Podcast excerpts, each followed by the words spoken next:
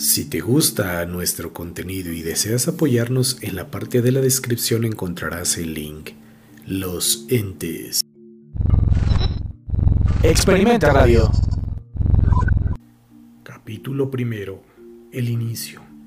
En una oscura noche sin luna, solo las luces comunes de la ciudad nos permiten observar a un hombre.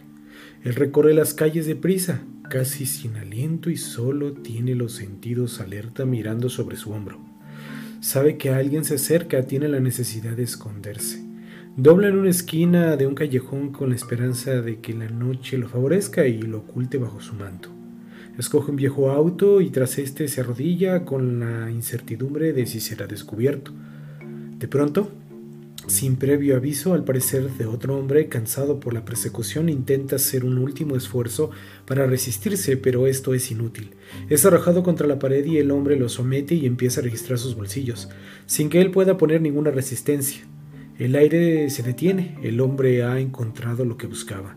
Bajo la poca luz del callejón revisa el tanto ansiado tesoro, un signo, un esbozo con una sonrisa triunfante. No te servirá de nada. Los símbolos nunca se mostrarán ante ti. Molesto y ansioso el segundo hombre resguarda el signo y lo golpea con el abdomen. De inmediato decide huir, saliendo del callejón o confundiéndose entre la gente y casi desvaneciéndose.